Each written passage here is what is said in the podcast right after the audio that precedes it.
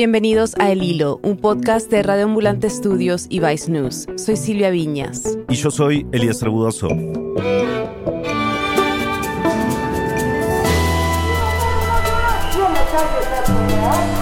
A finales de abril de este año, los colombianos salieron a las calles para protestar en contra de una reforma tributaria.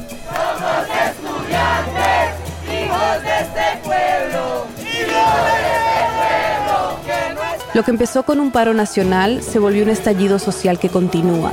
Desde abril, organizaciones de la sociedad civil registran la muerte de al menos 84 personas. Ha habido más de 2.000 detenciones arbitrarias y organizaciones de derechos humanos denuncian que más de 70 personas siguen desaparecidas. Las protestas más recientes fueron las manifestaciones el Día de la Independencia de Colombia, a finales de julio.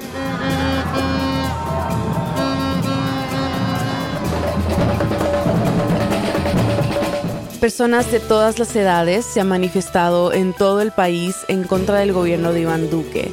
También piden un fin a la represión policial y nuevas medidas para aliviar los problemas económicos causados por la pandemia. En julio, un equipo de Vice News viajó a Colombia no solo para documentar estas protestas que no han parado, sino también para investigar qué ha pasado con las víctimas de la brutalidad policial en las manifestaciones. De las decenas de muertes en estos meses de estallido, 28 ocurrieron presuntamente a manos de la fuerza pública. Además, la Consejería Presidencial para los Derechos Humanos registra a tres policías fallecidos.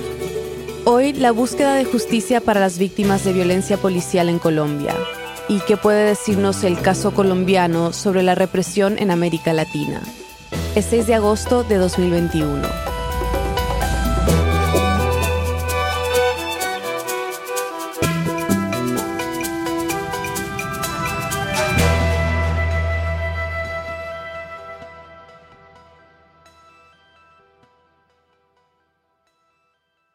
David, las protestas en Colombia comenzaron a finales de abril. Tú estuviste ahí cubriéndolas, pero ahora regresaste. ¿Por qué? Con el tiempo se vio bastante claro que hubo prácticas por parte de la Policía Nacional Colombiana como respuesta al paro nacional que, que no fueron aisladas, ¿no? fueron prácticas sistémicas, reiteradas y, y generalizadas. Él es David Noriega, corresponsal de Vice News. Y las prácticas a las que se refiere son los abusos policiales que se han reportado en la prensa y en redes sociales, desde arrestos ilegales de manifestantes a personas desaparecidas o torturadas por la policía, y en algunos casos asesinadas. Pero al mismo tiempo había un debate entre observadores, periodistas, grupos de, derechos humanos acerca de, si, de, la sistematicidad de esas prácticas. ¿no? Es decir, ¿hay una orden desde arriba en el Ministerio de Defensa de atacar a los manifestantes? ¿Es un problema de todo el sistema policial o son solo unos pocos policías que cometen estos crímenes?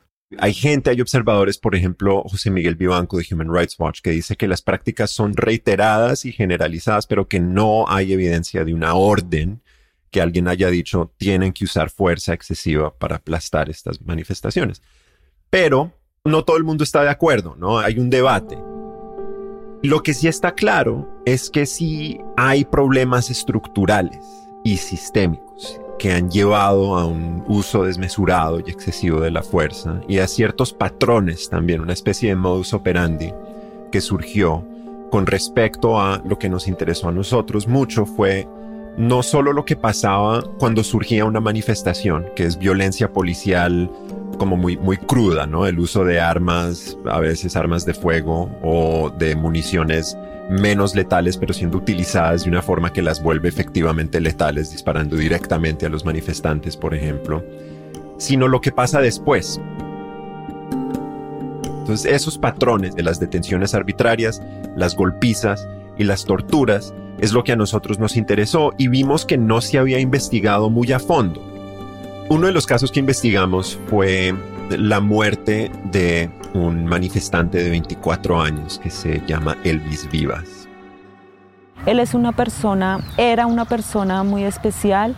Ella es Joana López, la madre de Elvis. David habló con ella sobre el caso de su hijo.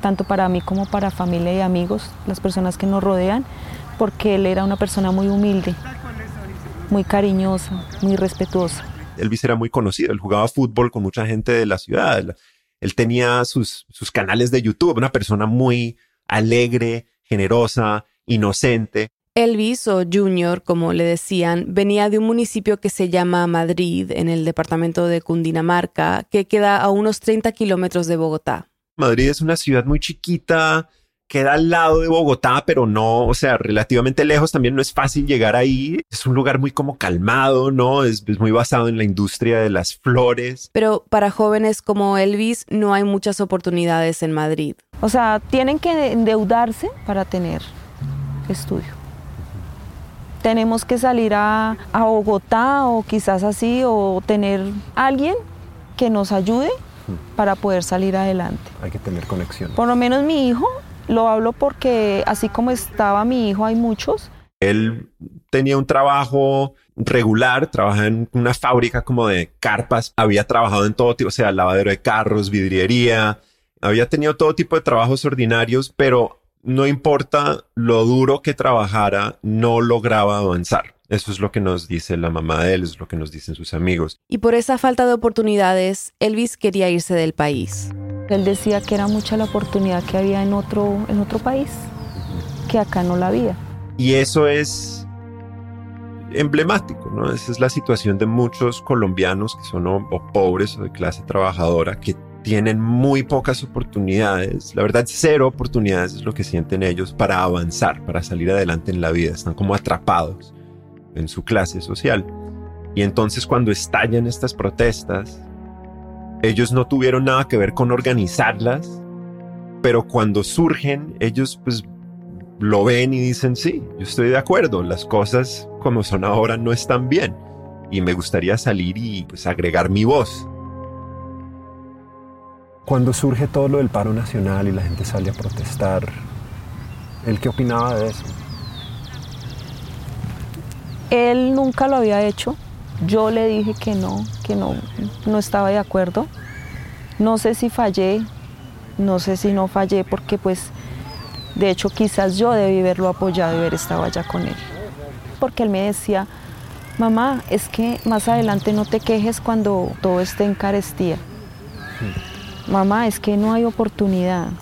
Él salió el primer día, el 28 de abril, que eh, ella me dijo fue la primera vez que él salió a protestar en su vida, pero salió temprano y volvió temprano. Él fue, no se demoró, él salió en la mañana, en horas de la mañana, y ya sobre mediodía él llegó a almorzar. Nos dijo una cosa que a mí me fue muy difícil, ¿no? Uno como que le rompe el corazón. Ella dijo que ella, ella tenía mucho miedo unos dos o tres días después, el primero de mayo, Elvis repite que él, quiere volver a salir, quiere salir a protestar y la mamá le dice, no, por favor no, por favor no, que es muy peligroso, no vale la pena el riesgo. Toda la mañana yo, hijo, no salga. Mami, que no, le dije, hijo, le voy a lavar la ropa para que no salgas. Con ropa mojada, ¿cómo vas a salir? Mami, yo consigo ropa prestada. O sea, él quería ir allá o quería. Y Elvis le decía, no, pero mamá, pues que toca salir a protestar, es que pues, por eso el país está así y hay que hacer algo. Entonces ese primero él se despidió y me dijo de que pues que nos veíamos al rato. Y pues no se llegó el momento más. Elvis no volvió a casa. Nadie sabía dónde estaba, ni siquiera su tío y sus dos amigos, William y Esteban, que habían estado con él durante casi toda la manifestación ese día. ¿Se acuerdan del último momento que lo vieron?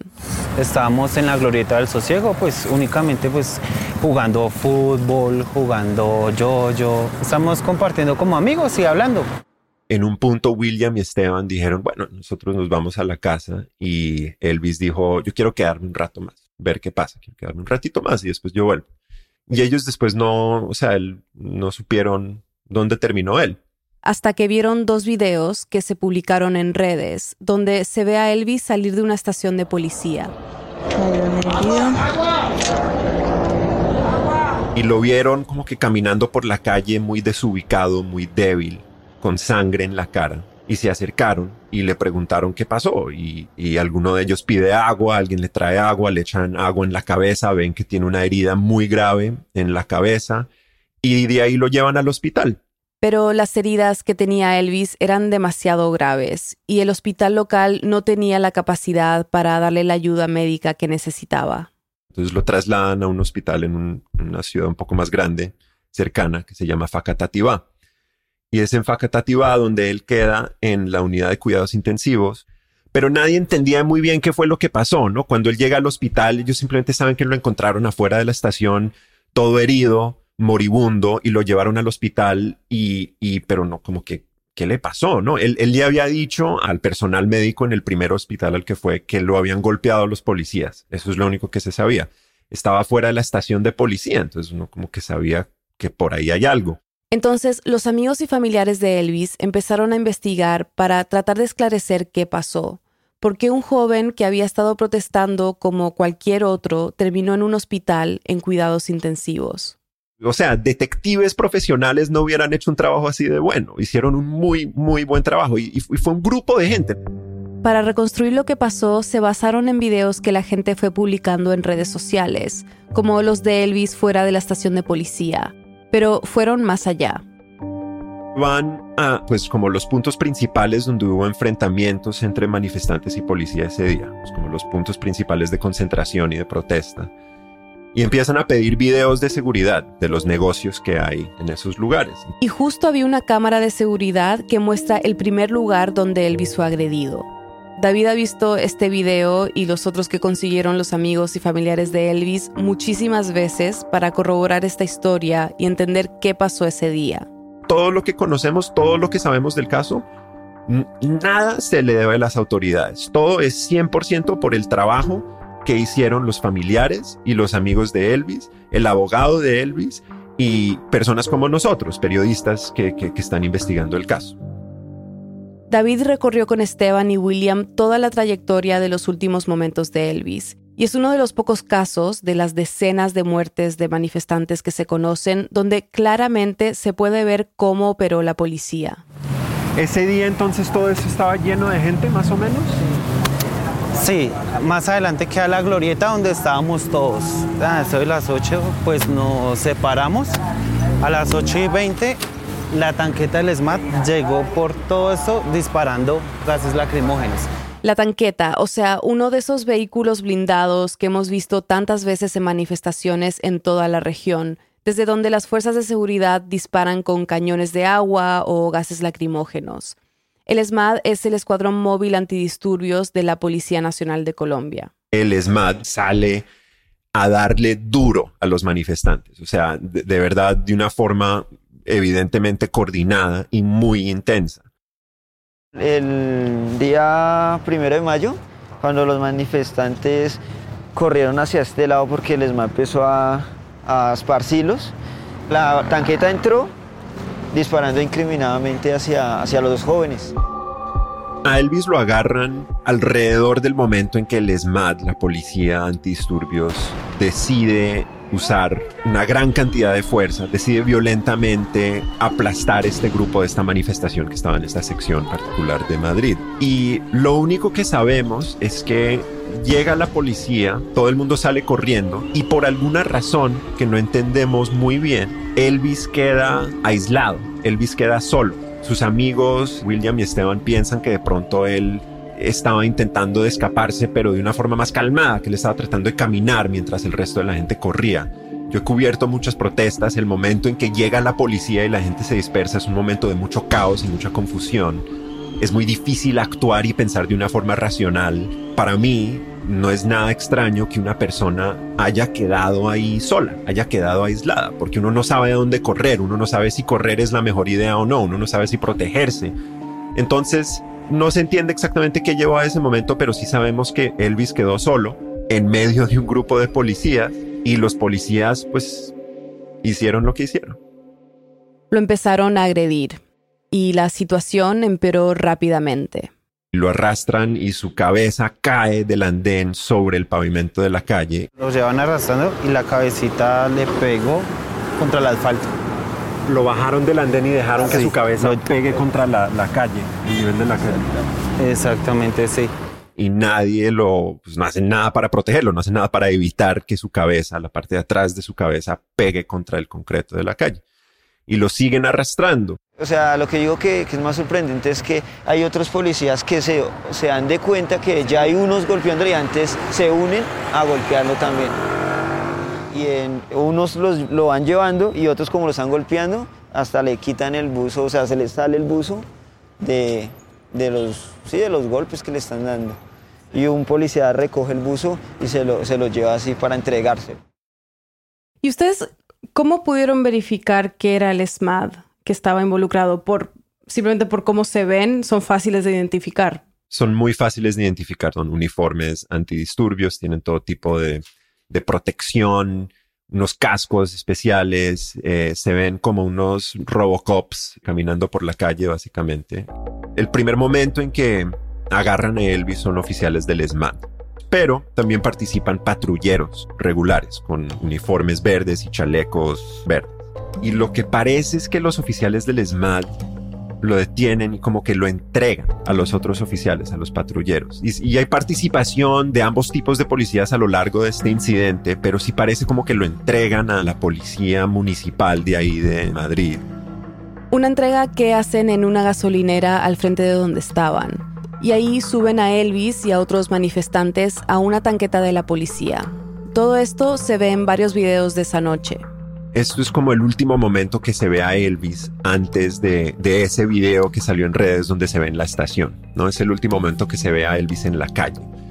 Y hay un momento ahí muy difícil, muy, muy difícil de ver, para mí por lo menos, y, también creo que para William y para Esteban, muy como emocionalmente difícil de ver, que es que ellos, los policías lo levantan una última vez y lo arrastran, y Elvis como que intenta de escaparse. Él se ve que él como que él, usa sus manos, él como que intenta como de agarrar el suelo con sus manos y, no puede. intenta como que de salirse de la custodia de los policías y no lo logra porque pues, obviamente él es una persona, una persona relativamente chiquita y está rodeado de, ya a estas alturas son, yo no sabría decirte exactamente cuántos policías, pero son más de 10, es, una gran cantidad de policías y simplemente lo agarran tres o cuatro más y se lo llevan. Y en ese momento, sabiendo qué fue lo que pasó, ¿no? Sabiendo a qué llevó este incidente, uno cuando lo ve a él luchando para escaparse, uno sabe que lo que estaba haciendo era luchando por su vida. No se sabe qué pasó en ese trayecto en la tanqueta hacia la estación o qué pasó una vez que tuvieron a Elvis dentro de esta. Recordemos que hay dos videos que se compartieron en redes donde se ve a Elvis muy golpeado, debilitado, moribundo, dentro y fuera de la estación. Mire, es un pelado. Eso nos lleva a pensar que quizás el golpe fatal y los golpes que verdaderamente lo dejaron moribundo ocurrieron o adentro de la estación o en camino. Pero quizás no, no se sabe. Y esta es una de las cosas más frustrantes del caso. De hecho, es que la familia de Elvis y el abogado de Elvis todavía no tienen la necropsia. Ellos no saben, no pueden decir con seguridad exactamente cuál fue la causa de su muerte. O sea, con exactitud, ¿no? No pueden decir que fue esta herida o tal herida o X o Y cosa. Elvis murió en el hospital siete días después de que lo soltaron malherido de la estación. La causa exacta de su muerte no es lo único que la familia aún desconoce. David me dijo que las autoridades, la fiscalía, la policía, no están compartiendo ninguna información sobre su investigación. Si es que la están haciendo, ni siquiera se ha identificado quiénes son los policías, los presuntos responsables. O sea, ni siquiera sabemos quiénes son, ¿no? No es que no les hayan imputado cargos, nada, es que simplemente no sabemos quiénes son, a pesar de que están en video y a pesar de que no es difícil identificar policías cuáles eran los policías que estaban trabajando en ese turno. Entrevístenlos a todos para que digan cuáles son los que participaron en la detención de Elvis. O sea, no es difícil identificar a los policías, pero que nosotros sepamos y que la familia sepa, no se ha hecho. Lo único que se sabe hasta ahora es que el comandante de la estación donde estuvo Elvis fue destituido, algo que, como me explicó David, es un proceso interno disciplinario. La impunidad es la regla. Generalmente no pasa nada. Generalmente los policías pueden seguir haciendo lo que hacen y las familias de las personas como Elvis, la verdad, lo único que tienen, pues es la opinión pública, ¿no? Por eso es que ellos hablan conmigo, por eso es que ellos hablan con la prensa, es porque lo que les importa es que si, si el sistema judicial no va a hacer nada, por lo menos la gente puede saber qué fue lo que pasó. ¿Cómo se sienten ellos sobre esta responsabilidad de buscar justicia para Elvis? Yo creo que sienten dos cosas. Primero que todos sienten que es una injusticia que sean ellos los que están llevando a cabo esta investigación porque no les compete, le compete a las autoridades y ellos saben, entienden que la razón que la policía y las autoridades no han estado investigando el caso, no investigaron el caso y, y les tocó a ellos conseguir los videos es porque ellos fueron los responsables. Se ve en los videos que ellos fueron los que cometieron el crimen. Pero al mismo tiempo, yo siento que la labor que hicieron ellos les ha dado un sentido de dirección, les ha dado un propósito en este caso. Y de hecho es algo, esto yo se los dije muchísimas veces cuando estábamos con ellos, es que yo honestamente quedé muy impresionado con el trabajo que hicieron ellos. Es que ellos hicieron un trabajo excelente. Y esto es lo que separa el caso de Elvis de otros casos de muertes durante las protestas, en los que la incertidumbre es aún mayor donde si bien se sospecha de la represión policial, no se tiene un panorama tan claro. En este caso podemos contar la historia casi completa, ¿no? Casi completa. Hay un par de pedazos que faltan, pero casi completa. Y eso es algo muy especial. Y eso se le debe 100% al trabajo que le dedicaron ellos. De alguna manera yo creo que eso ayuda un poquito con el dolor de haber perdido a Elvis de una forma tan salvaje. Porque están haciendo algo. El hecho es que están, han hecho mucho y siguen haciendo mucho. Ya volvemos.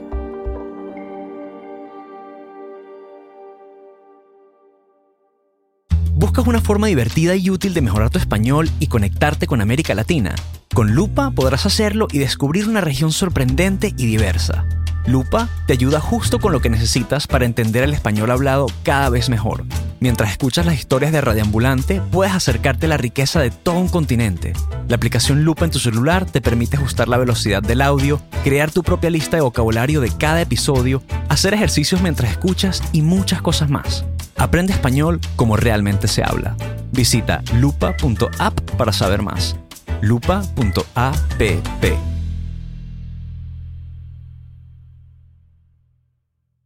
Estamos de vuelta en el hilo. En primer lugar, hay que reconocer que en, este momento nos encontramos en, en un auge de las protestas. Es algo que está muy presente en todo el continente, dice el abogado Pedro Vaca. Actualmente me desempeño como relator especial para la libertad de expresión de la Comisión Interamericana de Derechos Humanos. Hablamos con él para entender cómo el caso colombiano es un síntoma de algo más grande que estamos viendo en toda la región. La muerte de George Floyd desencadenó una serie de protestas en los Estados Unidos. No puedo respirar fue el lema de las marchas en el mundo el sábado por la muerte de George Floyd, un hombre de raza negra que murió asfixiado por un policía blanco el 25 de mayo en Minneapolis. Implicó también una profunda reflexión sobre el uso de la fuerza los protocolos policiales. En México, por ejemplo, ha habido una discusión muy intensa frente a las garantías que tienen las mujeres para reclamar en las calles sus derechos, con algunos episodios de represión. En Guatemala el año pasado se tuvo una fuerte movilización que llevó a un episodio de violencia cierta, un intento de incendio al Parlamento, pero también recientemente ha habido anuncios de que en razón de las medidas sanitarias se entran a poner cortapisas o anunciar cortapisas a futuras movilizaciones lo cual puede implicar una frustración al respecto. En Chile ya son varios años. ¡Están tirando con escopeta! En los cuales las movilizaciones incluso tienen cierta periodicidad. Nos preocupa allí mucho la situación de la prensa. En Haití, incluso antes del asesinato del presidente, había muchísimas movilizaciones ciudadanas. Cuba, particularmente, Estamos aquí por, la represión que hay con el pueblo, que nos tienen matándonos de hambre. Está en un llamado y en un grito de libertad que está siendo escuchado por algunos sectores, y, pero también está siendo ignorado por muchos otros. Y ahí, de cierta manera, yo creo que Internet entra a ser también como un lugar donde estas protestas se escuchan y se ven de manera simultánea. Y me atrevería a decir que se inspiran. Y pues esto es la, la situación de la región que tenemos en este momento. Y aunque cada país tiene su historia y los motivos que empujan a la gente a salir a protestar varían, Pedro distingue ciertos patrones en la forma en que los gobiernos reaccionan ante estas manifestaciones. El primero que, nos llama mucho la atención es la estigmatización. Es decir, cuando tenemos liderazgos públicos que antes de plantear una iniciativa de diálogo acuden más fácil al señalamiento de delincuente, vándalo, contrarrevolucionario, como lo han dicho en, en Cuba, por ejemplo. La mafia cubanoamericana pagando muy bien en redes sociales a youtubers, a influencers en contra de Cuba. Eso de entrada pues marca un, un patrón de comportamiento de las distintas instancias del Estado que allí se desprenden y dentro de ellas una de las más importantes la fuerza pública. Difícilmente un policial, independientemente de su rango, va a entrar a reprimir una expresión ciudadana que tiene algún nivel de legitimidad y reconocimiento por parte de las autoridades civiles. Entonces yo creo que ahí hay un, un primer paso en el cual creo que en la región estamos fallando. Ya mencionamos el ejemplo reciente de Cuba, donde Miguel Díaz Canel ha culpado a Estados Unidos de las manifestaciones y ha llamado mercenarios y gusanos a los que han salido a protestar. Pero esta estigmatización es algo que ya hemos visto en otros países. Para el presidente Sebastián Piñera, por ejemplo, detrás del estallido social en Chile había grupos criminales organizados. Estamos en guerra contra un enemigo poderoso, implacable, que no respeta a nada ni a nadie, que está dispuesto a usar la violencia y la delincuencia sin ningún límite. Y para la ex candidata a la presidencia del Perú, Keiko Fujimori, las protestas del año pasado fueron infiltradas por la izquierda radical. Una ideología que miente, confunde, se infiltra y utiliza los problemas reales de la población. Y hoy ataca con todo, la izquierda radical. Creo que sería mucho más conveniente, mucho más prudente que aportaran evidencias de esas amenazas.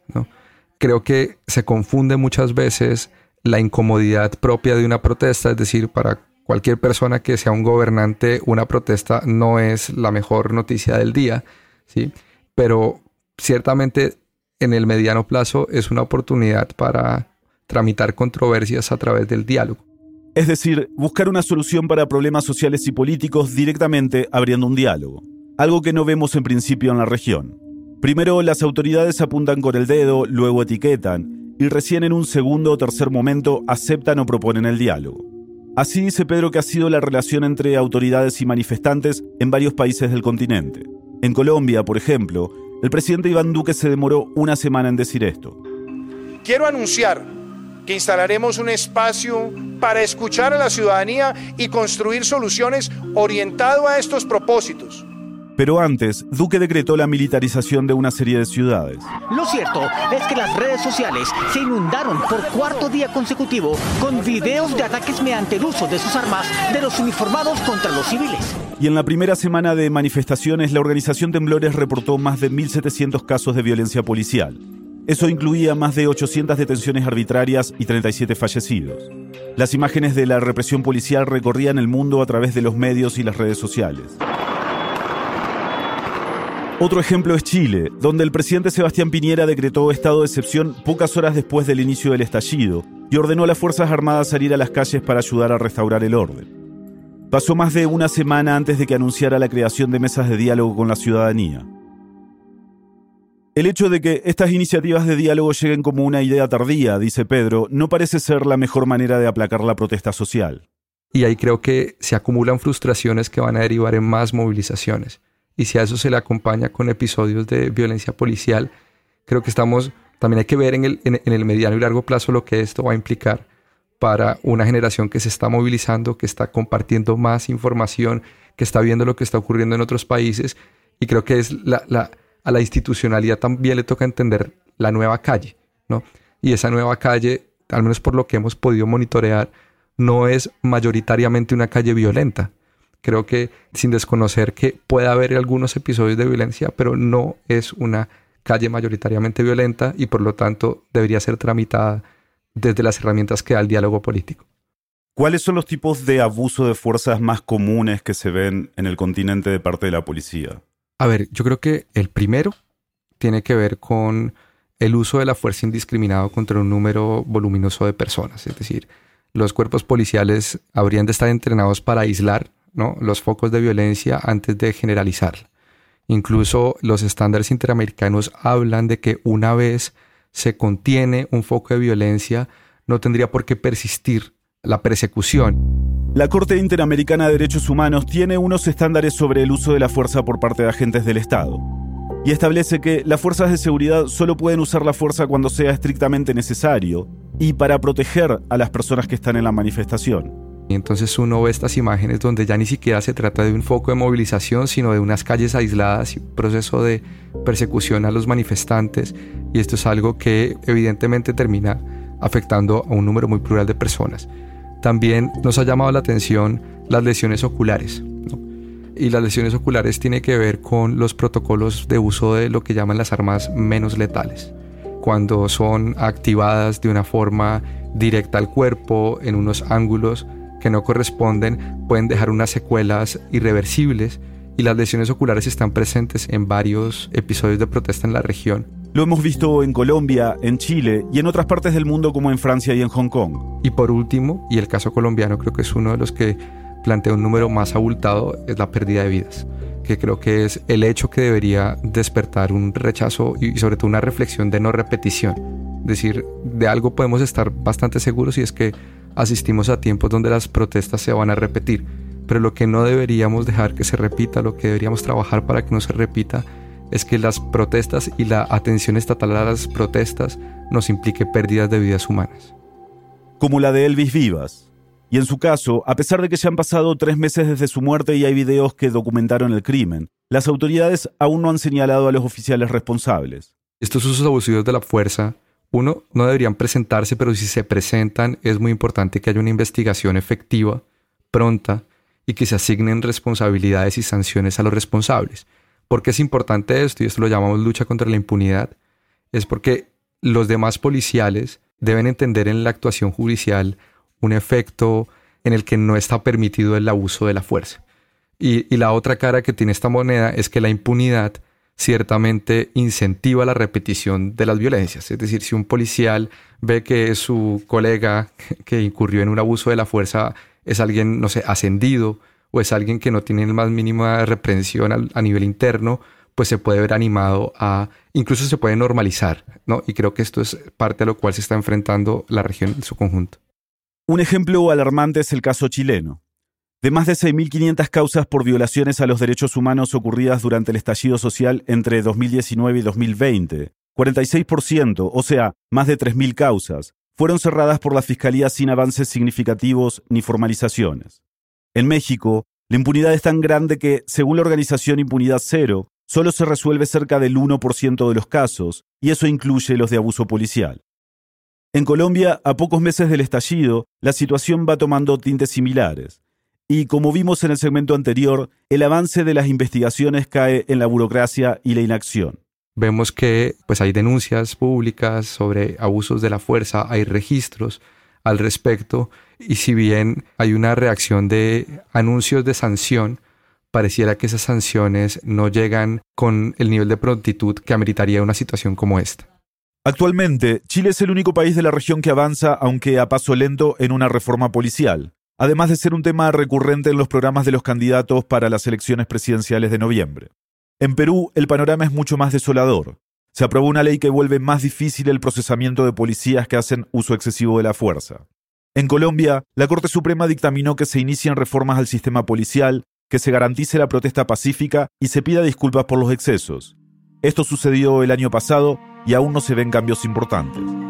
Yo creo que todos y cada uno de los países de la región son muy conscientes que las protestas son un fenómeno que se está expandiendo, que además en la previa, por ejemplo, de contextos electorales se acentúa y que hay un efecto reflejo que si uno lo pasa por el tamiz de las condiciones socioeconómicas, la desigualdad, un poco la inequidad, la propia recesión que está generando la pandemia en la región, es previsible que vamos a tener más escenarios de protesta.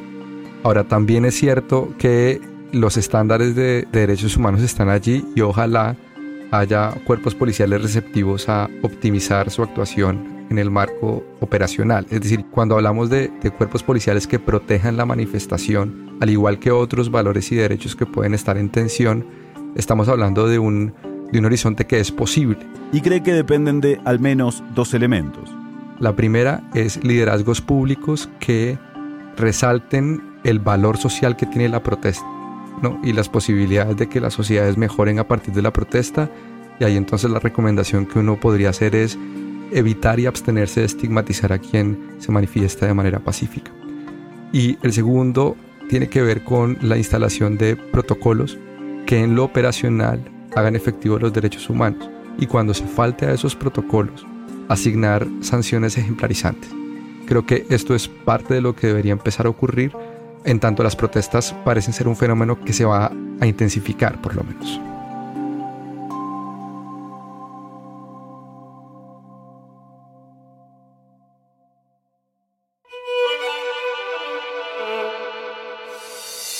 El primer segmento de este episodio se basa en un reportaje realizado en Colombia por David Noriega, Juanita Ceballos y Ramón Iriarte para Vice News. Pueden encontrar un enlace a su trabajo en nuestra página web elhilo.audio. En el hilo somos Daniela Alarcón, Daniela Cruzat, Mariana Zúñiga, Elías González, Desire Yepes, Inés Renique, Paola Alián, Xochitl Fabián y Carolina Guerrero. Nuestro tema musical lo compuso Pauchi Sasaki. Parte de la música de este episodio fue compuesta por Remy Lozano. El Hilo es un podcast de Radio Ambulante Studios y Vice News. Queremos agradecer a quienes se han unido a Deambulantes, nuestras membresías. Su contribución ha sido clave para consolidar el hilo y garantizar nuestra sostenibilidad a largo plazo. Todavía dependemos de miembros como ustedes para ser sostenibles. Si este podcast te enseña algo nuevo y te ayuda a entender mejor la noticia más apremiante de la semana, considera hacer una donación hoy. Súmate en el hilo.audio slash apóyanos. Muchas gracias. Y si quieres saber más sobre esta historia y todas las que cubrimos, suscríbete a nuestro boletín semanal. Todos los viernes mandamos el episodio acompañado de una serie de enlaces que te ayudarán a profundizar en el tema. Suscríbete en el hilo.audio slash boletín. Soy Silvia Viñas. Y yo soy Elías Arbudazo. Gracias por escuchar.